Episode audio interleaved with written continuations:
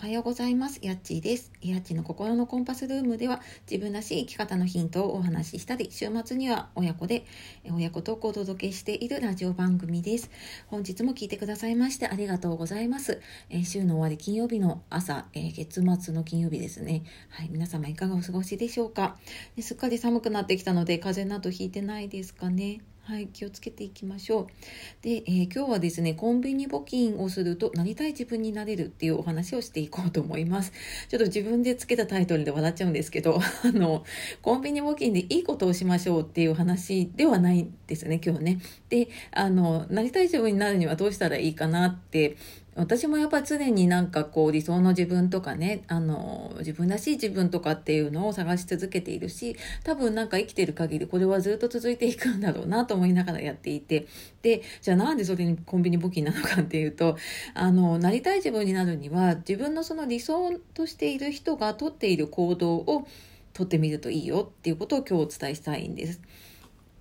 であのよく、えーと、心理学だとねモデリングとか言われていてその自分の理想の人の行動を、えー、同じ行動というか真似をすると理想に近づけることがあるっていうふうに言われています。で私が何年か前に23年前かなビジネスのコーチングを受けていた時に、えーとその憧れの人自分が理想としている人でなんかどういうことをしているかっていうのを挙げた時に、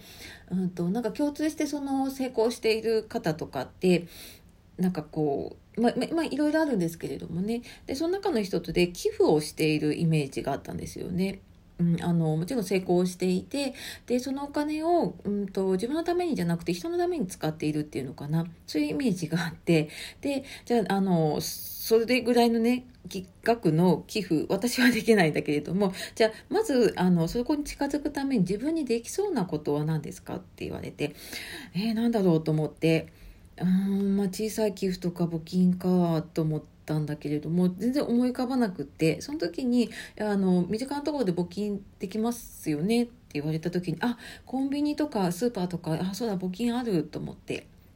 で、その頃、今みたいにね、キャッシュレス決済ってそんなになくって、私も現金で払うことが多かったのでね、コンビニとかね、あ、そっかと思って、まあ、すぐにできるな、これならと思って、で、私なんかコンビニの募金とかってもう結構スルーしていて、ほとんどやったことがなかったんですよね。でもそれ初めてやってみて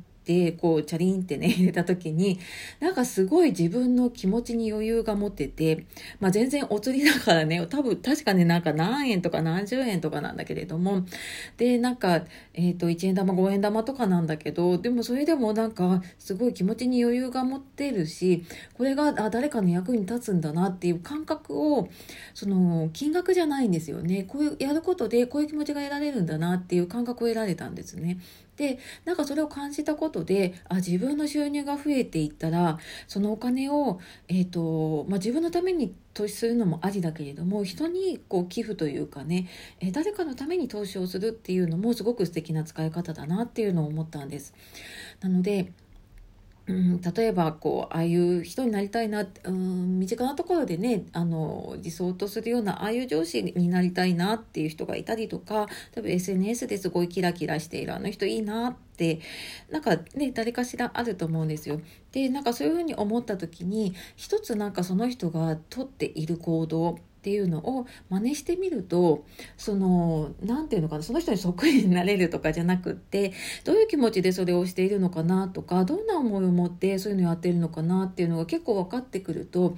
なんかねその人に近づけるというかイコールまあ自分の理想にね近づいていくっていうことができるなっていう感覚を味わいました。でまあそんなのが今日のねコンビニ募金をするとなりたい自分になれるっていうお話でした。はいあのね人と比べる必要はないんだけれども昨日の自分よりもね今日の自分が一歩でも前に進めるように、えー、一緒に頑張っていきましょう。今日私も頑張ります。はいというわけで今日も最後まで聞いてくださいましてありがとうございました。では素敵な一日をお過ごしください。あとあのいいねとかコメントレターあのたくさんいただいてありがとうございます。できる限りあの返信をしていておりますので、え